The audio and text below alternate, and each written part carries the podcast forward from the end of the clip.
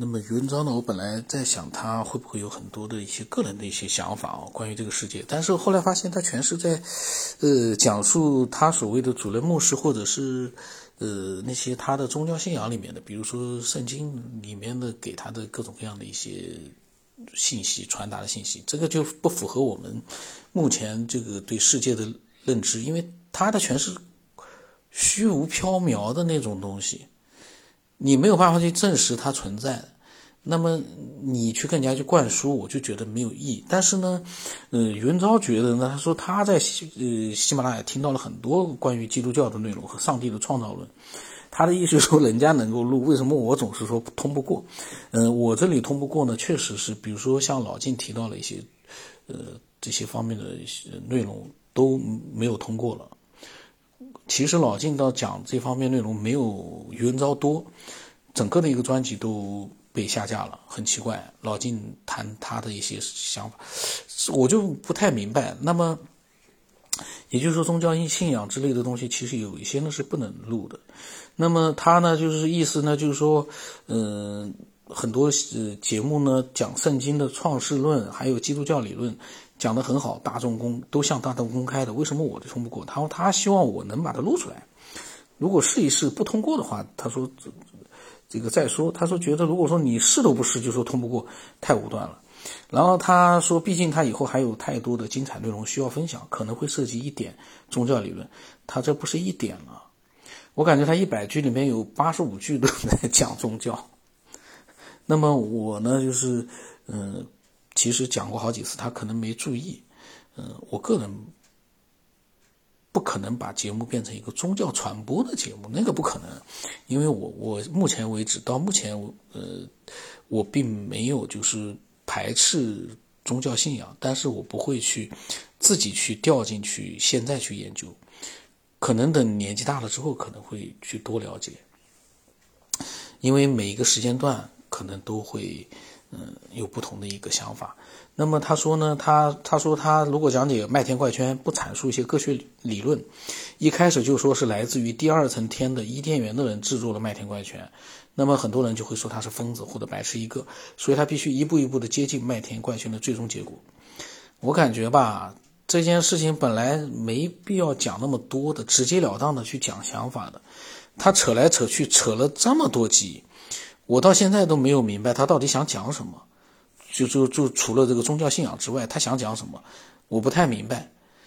他一直在分享的都是些啥，我也有点迷茫了。所以呢，可能我，因为我这个问题出在哪里？因为我是都是临时录，也就是说，我录的时候才会看他一点点的去看他的一些分享内容，没有录的时候我没有看，所以就导致一个我并不知道他整个的一个的。一直在分享到底都是些啥，然后呢，我录呢也都是，嗯，即使录的时候呢，看到了一些，我会讲我的想法。所以呢，嗯，如果它跟宗教信仰没有太大关系的话，我都能录，因为我都能讲我自己想法。但是涉及到就是说他只讲宗教信仰里面的内容信息的话呢，嗯，我个人是不会去录的，因为这些东西跟我们的节目的一个内容是没有关系的。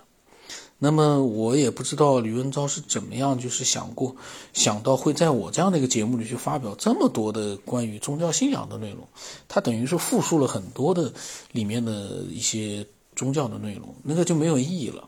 然后他说，在科学理论上啊，他说他在讲解一些理论的时候，必须要拿出一些目前的科学观点，再慢慢的发表他的理论，这样才能留有理有据。也就是说，他要推翻现在的科学观点了。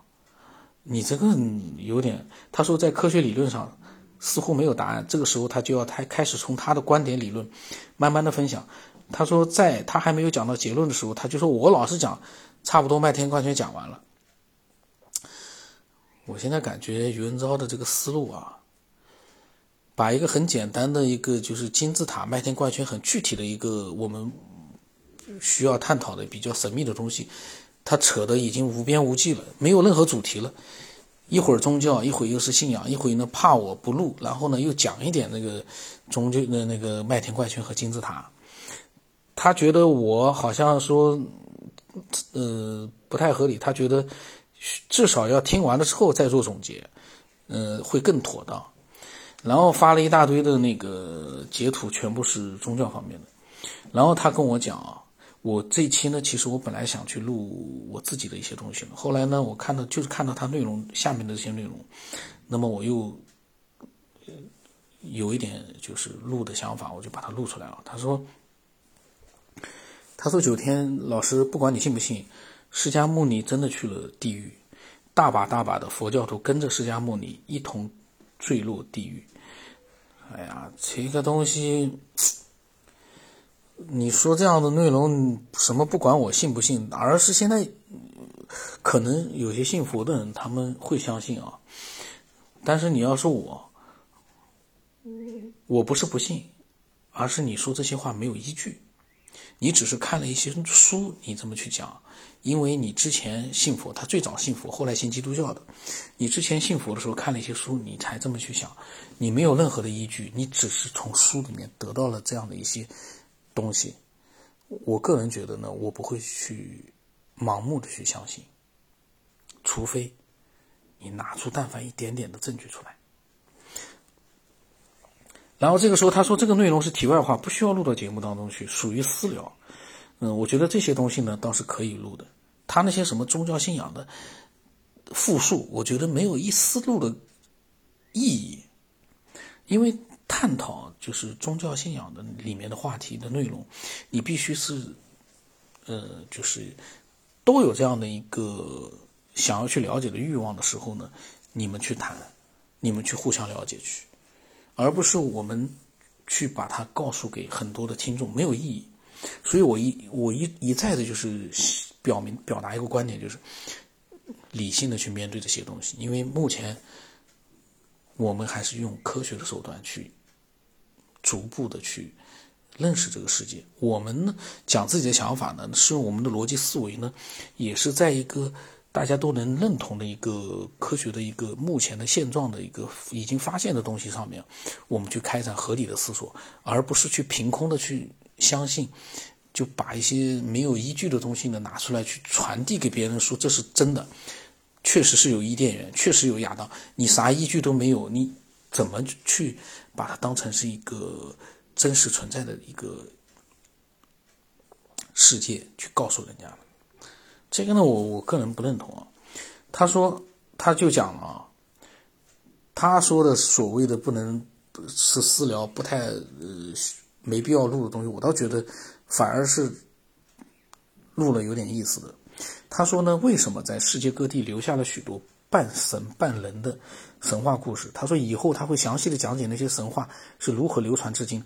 神话其实，呃，之所以是神话，就是那些东西是虚无的、缥缈的，是如何流传到现在的也很简单，没有必要去讲。这是我个人的想法，有什么好讲的呢？神话就是通过文字或者说是各种各样的方式。就流传下来了，就这么流传下来了，你还有什么去好去讲的呢？但是我们其实可以研究一个这些神话是源头在哪里？这个我倒觉得你可以思索一下，怎么来的？其实没有意义了。但是呢，他说他讲了啊，就是他说那些半神半人的人，就是来自于伊甸园的亚当夏娃没有犯罪之后的后裔。哎呦天呐！他说他会详详细讲解《创世纪》第几章的什么内容，那里记载了神的儿子和人的女子结婚结合生子，就是上古英明有名的人。啥玩意啊？宇文昭怎么会相信？就是说怎么会？然后他说会详细说明一些理论，以后流传至今的许多史前文明遗迹，大部分都是伊甸园的人留下来的杰作。他会解释一些奇特现象。我的天呐！你有但凡有一点点依据说，那不要说伊甸园留下来，伊甸园到底在哪里？你但凡有一点点的依据，也会有人说不定还会好奇。没有任何依据，你光是嘴巴里面从书里面看到的一些东西，你告诉我们有个伊甸园，有个亚当夏娃，我不否认可能会有，但是没有依据。咱们要认识一个现实，没有依据。然后他又在跟我讲他的，他对我其实不太满意，因为我录他的东西呢，我确实有的时候会讲一些自己的想法，但是我是比较怎么讲？我是比较认真的去，嗯，对他的目前所讲的一些内容啊，提出一些我的想法。我完全是在一个普通人的视角，思索世界的角度去去讲他的一些那对那些内容的一些看法。然后他说啊，他说我呢，他说如果我们不听对方的观点就否定他人的理论，他觉得太武断了。他想把它录完，一定要把他理论录完。不是说我否决他的理论，而是他的这些理论没有任何的一个任何的依据，虚无的、缥缈的。他们自己是怎么相信的？我真的不太明白。但是，我个人觉得，你没有任何的依据之前，你就不要说我去断然否定你。你依据都拿不出来，我我干嘛要相信你？那么，然后他说，其实伊甸园的人非常关心我们地球人，可以说我们与他们是同一个祖先，都是亚当夏娃。说大洪水之后，伊甸园的人就被严格受到限制，不能自由往来地球。他们也非常想念地球人类。谁告诉你的？伊甸园的人你见过吗？你见过但凡一个伊甸园的人吗？你为什么会相信他自己说的这些话？他是怎么相信的呢？他说，唯一美中不足的是，他们虽然拥有高度的发达文明，但是没有喜怒哀乐的表情。他说：“这就是受人类耕作和不受人类耕作的最大区别。他们没有体验相对性事物，比如说爱与恨、恶与善、生与死、美与丑等等等等。他们都有相对的体验相对性，所以感受不到呃幸福的真谛。啥玩意啊？伊甸园是单纯的、单纯的善的空间。他说那里的人几乎是没有穿衣服的，因为没有罪，所以不会产生阴念，也不会尔虞我诈。”纷争、嫉妒都是永生的存在。只有领导级别的人才穿上白色的制度制服，穿衣服不是遮羞，是为了辨别领导身份。怎么还有领导下级的身份呢？你有等级概念，那就等于说是一个悖论呢。我不太清楚元昭的这个是怎么样去相信这样的一些东西啊。你。那么我也很简单，我不是说我一直的观念就是，我不是说否定你的存在，而是你所讲的这些东西没有任何依据，全是虚无的、虚幻的，那你就没有呃必要去执着的去让我们去相信你没有任何依据的东西，都是书里面看来的，听主任牧师传传授的，我们为什么要去相信？这样一来的话，那我也可以编一个圣经出来，我也跟你讲说，你必须你要相信，因为你你不能因为没有听完我的理论，你就断然的否定我，我也没有任何科学支撑的，我就跟你讲我的世界，你行吗？我也可以把它弄得像真的一样，所以呢，呃，真的是不合适，我感觉。他讲了很多伊甸园的情况，然后呢，他一直对我呢有一些他的个人的一些想法，他觉得我没有去仔细的听他讲的理论就否定，呃，下期再录吧。他这些文字我倒觉得我可以发挥一下我的想法，到时候看看他的有没有什么，就是因为他呢对我这样的一个。录制的内容，他有自己的想法，所以这方面的想法我可以录，因为他并不是单纯的去叙述圣经里面的内容。